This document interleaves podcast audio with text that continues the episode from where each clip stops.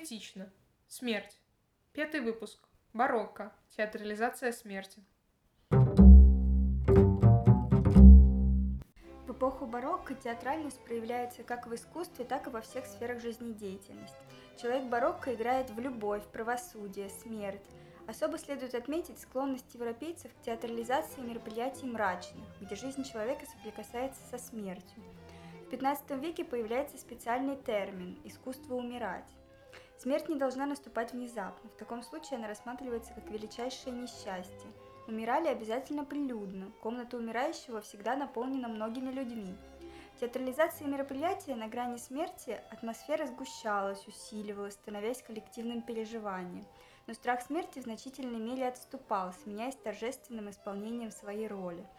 Театральность позволяла преодолевать страх смерти и находить удовлетворение в таком преодолении – Играть свою роль даже перед лицом смерти считалось высшей доблестью. Когда французского придворного времен Людовика XV спросили, что он будет делать с наступлением судного дня, он ответил «буду играть в мяч». Похороны требовали своих собственных декораций. Полностью одетый в черный дом, гигантский кортеж, поток карет. В Польше строили специальные замки скорби, сценические комплексы для аристократических погребальных обрядов – Здесь все портреты предков вывешивались на самые видные места. Ярко освещенные свечами, их персонажи как бы включались в поминальные действия, пересекая магическую черту между миром искусства и миром действительности. В Голландии особой популярностью пользовалась ночная тризна при свете факелов. Власти предпринимали попытки пресечь такую кичливость. В 1661 году муниципалитет Амстердама запретил ночные погребения, однако уже в следующем году разрешил их за 150 гульденов.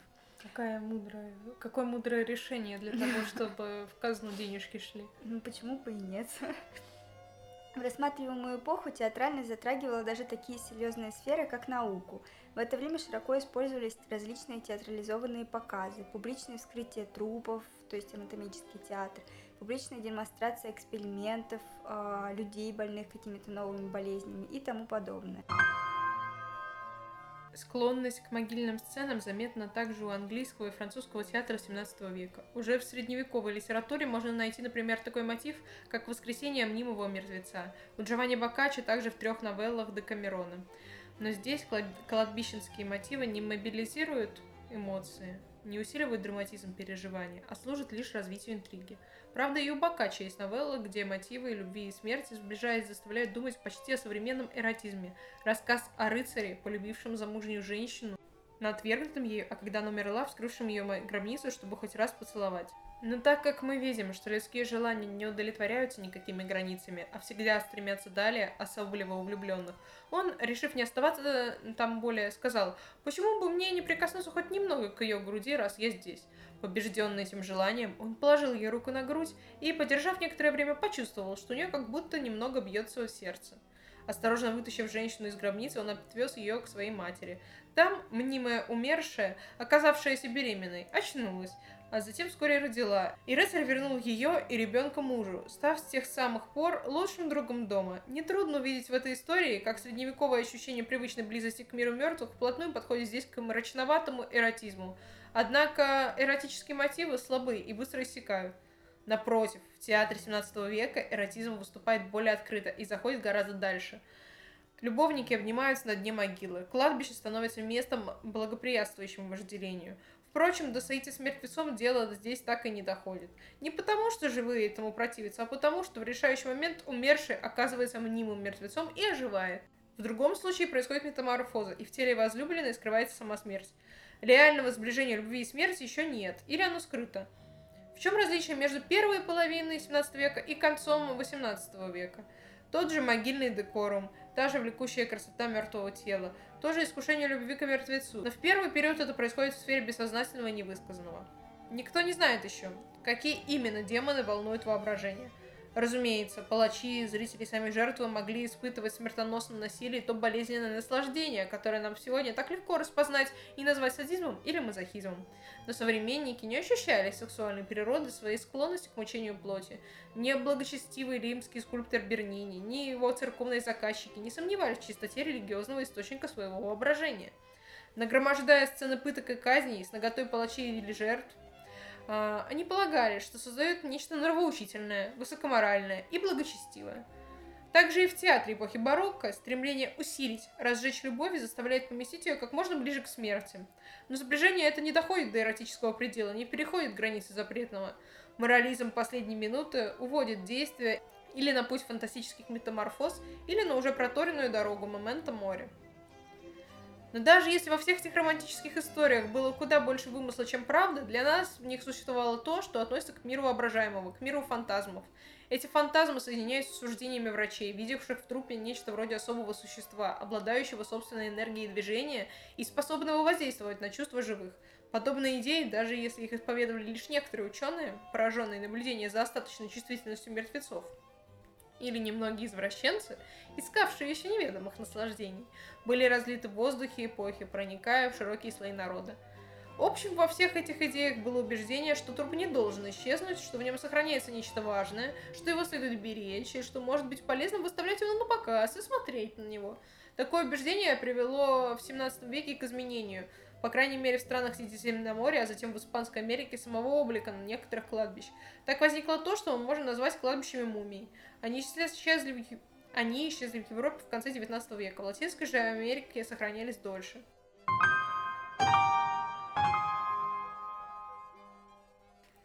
Мы помним, что врачи 17 века занимались проблемой консервации трупов. Отсюда родилась идея не покидать мертвое тело после погребения, а сохранять с ним контакт, следить за происходящими с ними изменениями и выставлять на показ, когда оно примет окончательный облик скелета или мумии. Во всем этом было нечто новое. Ритуальный перенос тела умершего, существующий в некоторых культурах, был неизвестен ни языческому, ни христианскому Западу. Тело хоронили раз и навсегда, даже если в средние века вошло в обычай выкапывать позднее иссохшие кости и складывать их в погребальных галереях, кладбищ или в часовнях. Однако перенос костей не имел символического смысла. Его единственной целью было освободить место для новых погребений – Сами же кости оставались в пределах церковной ограды, под опекой святых, которым люди вверяли своих умерших. Единственным исключением из общего правила однократных захоронений было перенесение мощей святых и также уникальные обычаи помещения костей умерших в нишах на стенах романских церквей в Каталонии.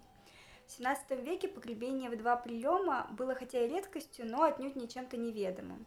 Практика двукратного захоронения сначала цельного трупа, а затем костей или мумии распространялась первоначально лишь на особ высокопоставленных. Так на Мальте простых рыцарей ордена хранили раз и навсегда в гробах, которые были покрыты слоем э, негашенной извести. Э, в подземелье с обозначением места мозаичной плитой на полу церкви. Напротив, великих мастеров клали в крипте, во временную гробницу, где их тела оставались год или больше – в дальнейшем их переносили в капеллу церкви. Церемониал, ордера, э, церемониал ордена фиксировал все детали торжественного ритуала. Открытие гроба, идентификация останков врачом, закрытие гроба и его перенесение с пением молитв уже в окончательное место последнего упокоения. Зачастую в странах Средиземноморья, где, как мы помним, тело умершего принято было выставлять на всеобщее обозрение с открытым лицом, считали нужным сохранять и показывать трупы, которые достигли состояния мумий.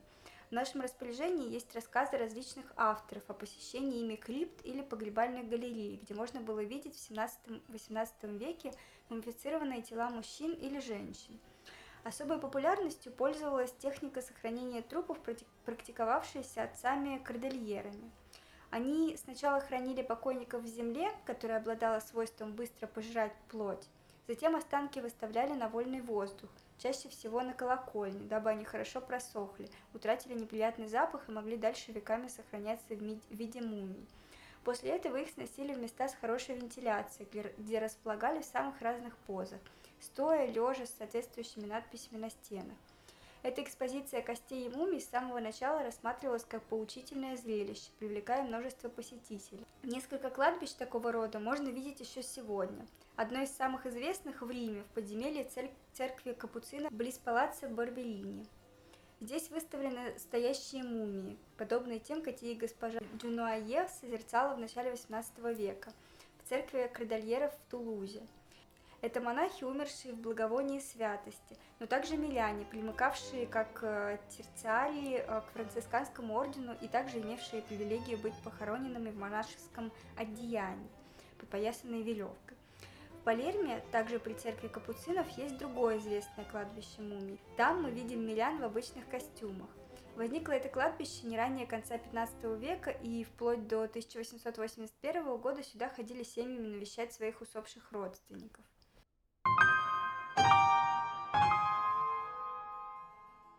На кладбище капуцинов в их церкви замечательны не только мумии. На стенах, на потолке сложены причудливые орнаменты, где кости черепа занимают э, место отшлифованных э, камней и раковин. Несколько скелетов воссозданы в первоначальном виде – маленькие костяки детей из семейства Барберини. Использование каждой кости зависит от ее формы. Из тазовых костей сложены розетки, из черепов колонны. Большие берцовые кости поддерживают сквот склепа. Из позвонков выложены декоративные гирлянды. Все это оформление приписывают некоему монаху XVIII века. Эти галереи не только хранят останки умерших, здесь каждая кость повинуется вивам искусства барокко и каждый скелет представляет Зору как элемент театральной декорации. Здесь нет места индивидуальности. Именно коллективное существование мумии и костяков оживляет сцену, где скалят зубы сотни черепов, где жестикулируют тысячи иссохших конечностей. Э, картина Витора Карпаччо конца 15 века. В музее в Далеме, Берлин, а, мы видим распростертое мертвое тело Христа на фоне кладбища или даже свалки, где валяются останки животных. Но кости не разбросаны, как камни, образуют скелеты людей и животных, показывающихся из земли, похожие даже на мумии. На другой картине из коллекции Фрика Нью-Йорке Карпач изображает встречу отшельников в пустыне. Над головой святого Антония висят осенние его четки из маленьких позвонков. Такие духовные писатели в 17 веке, как Боссюэ, говорили, что хотели бы раскрыть могилы, даже бы напомнить живым о неизбежности смерти, но не осмеливаются это сделать, ибо никто не вынесет подобного ужасного зрелища. И однако Совсем рядом тела, тела умерших уже вынимали из могилы и выставляли на показ. Правда, в приемлемой форме скелетов или мумий, сохранявших еще некоторое подобие жизни. Мумии можно было видеть в то время не только на кладбищах, но и на алтарях. Мощи святых – это уже не кости, сложенные в драгоценную скринию, а настоящие мумии, одетые как живые, и, выставлены, и выставленные на всеобщее обозрение, наподобие восковых или деревянных стани, статуй умерших на катафалке. Такие мумии святых, покоящихся в стеклянных реликвариях, можно встретить во многих итальянских церквях, особенно в Риме. Они лежат на спине или на боку, облаченные в длинное одеяние. Причем видимая часть скелета нередко обтянута тонкой сеткой, удерживая кость вместе. Там же в Риме семейство Дория хранило мумию даже у себя дома, в маленькой частной часовне своего дворца. Не уверена, что многие из наших современников согласились бы держать мумию своего родственника в собственном доме, да еще и в соседней комнате. Но, как мы видим в дальнейшем, развитие чувствительности в то время сделало более тяжелой и непереносимой для живых смерть тех, кого они любили, и вызвало настоящий, подчас маниакальный культ памяти об усопших. Страсть к мумиям, уже отмеченная нами, привела тогда их желанию многих хранить тело дорогого умершего, дорогого сердца умершего в непосредственной близости от себя. Другое проявление мы находим уже в конце XVI века, хотя не в реальной жизни, а в театре. В трагедии поэта Елизаветинской эпохи Кристофера Марло главный герой Тамерлан хранит в себя забальзамированное тело своей возлюбленной Зинократы. Римское братство Делла Орационе и Делла Морте, молитвы и смерти – в церкви которого подземелье было также богато декорировано костями и черепами, ежегодно устраивала живые картины, позднее запечатленные на гравюрах. Одна из этих картин представляла чистилище, причем постановщик использовал в мизансцене настоящий труп. А в XVIII веке обычай держать мертвое тело вблизи себя перешел с театральных подмостков в повседневную городскую жизнь. Разумеется, такие случаи были редки, но и не составляли абсолютного исключения. Так, в 1775 году Мартин Ван Батчел не пожелал расстаться с телом умершей жены и держал его в доме до тех пор, пока его вторая жена не положила этому конец. После этого мумия была передана в лондонский Royal College of э, Surgeons, э, где находилась вплоть до бомбардировок Лондона в 1940 году. Вплоть до конца 17 века художники стремятся подчеркнуть, оттенить контраст между живым и мертвым. Рождается целая гамма красок, которыми передают первые признаки смерти – будь то воскрешаемый ангелом сын э, Агари в пустыне на картине Ле Сюйора в музее в Ренне, или убитый Ахиллом Гектор у Доната Крейти в Болонне, или даже мертвый Христос в снятии из Христа Рубенса в Вене. Повсюду та же мертвенная бледность и трупная синева тела, тронутого смертью и внушающего ужас или скорбь. Но наступает момент, когда первые признаки смерти начинают внушать не ужас, а любовь и вожделение, как это уже хорошо видно в Адонисе Никуля Пуссена. В готическом романе «Мельмон скиталец» Чарльз Роберт э, Митюль в 1820 году описывает corpse-like beauty, прекрасного молодого человека, трагически истекшего кровью. На тот период приходится популярность сюжета о заживо похороненных возлюбленных. Например, а, некий господин Дегри влюбился в прекрасную девушку и продолжал любить ее даже тогда, когда она внезапно умерла от оспы. В отчаянии он пробрался и спрятался в церкви якобинцев, где она была похоронена. Там он подстелег брата покойной и, держа в одной руке кошелек с а, четырьмя сотнями ливров, а в другой кинжал, потребовал открыть для него гробницу его возлюбленной. Но брату девушки удалось поднять на ноги полицию, комиссар проводил отчаявшего э, любовника домой, где тот покончил с собой. А, другим примером может быть а, история, случившаяся в Тулузе с советником местного парламента, у которого умерла молодая жена. На замужество она была помолвлена с шевалье де Сезаном, впоследствии, по слухам, убитым в Америке. А, но через какое-то время Шевалье де Сезанн возвращается в Тулузу с женой, и безутешный советник был поражен ее сходством с той, которую потерял навсегда. Он потребовал эксгумации. Гроб был пуст. Де Сезанн объяснил, вернувшись во Франции, он узнал сразу и о браке своей невесты, и о ее смерти, и решил покончить с собой. Но прежде, а, как он говорит, я захотел увидеть в последний раз ту, которую так любил. Подкупленный им могильщик достал и вскрыл заветный гроб. Минуту спустя сквозь раздвинутые доски я смог увидеть белый саван, неясно обрисовывающий человеческие формы. Тогда я опустился на колени и осторожно приподнял смертный покров. Лицо, обрамленное густыми волосами, явилось моим глазам, затуманенным слезами. Да, здесь рассказ не маркиза де Сада. Здесь плачут и молятся, а не кощунствуют, бросая вызов всем, вызов всем установлениям божественным и человеческим но основа чувственности та же. Я нагнулся, дабы запечатлеть последний поцелуй на ее лбу, приблизил свое лицо к ее лицу, и мне показалось, что я ощущаю или слышу последний вздох. Она была жива. Кроме того, подобный сюжет часто встречается у маркиза де Сада. Правда, в ее рассказах дело чаще всего заканчивается оргией. Тема смерти у Десада приобретает интересное решение в свете насилия и убийства. Критиками замечено, что ни один герой в произведениях Маркиза не умирает своей смертью. Однако из писем и воспоминаний о Десаде известно, что сам он настолько боялся смерти, что при упоминании этого слова покрывался испариной и начинал дрожать. Такая реакция достаточно любопытна, учитывая холодную рассудительность, с которой Десад толкует естественный закон изменения материи – Уничтожение приносит природе пользу, ибо стимулирует созидательную ее деятельность, предоставляет ей материал, возникающий вследствие разрушения и служащий для последующего строительства. Стало быть, мы имеем дело не с прекращением существования живого существа, а с изменением материи, закон, с которым все согласны все современные философы. Смерть – это изменение формы, переход одного существа в другое. Жизнь отмечена неуничтожимостью, и нельзя считать преступлением мнимое уничтожение того или иного создания. Таким образом, Убийство есть не что иное, как закон перераспределения материи, который задан самой природой. Причем заметено, что понимание изменчивости материи на стадиях жизни и смерти уже получило в культуре философии и науки того времени широкое распространение, начиная с алхимии и заканчивая механицизмом, что демонстрировали выше приведенные концепции.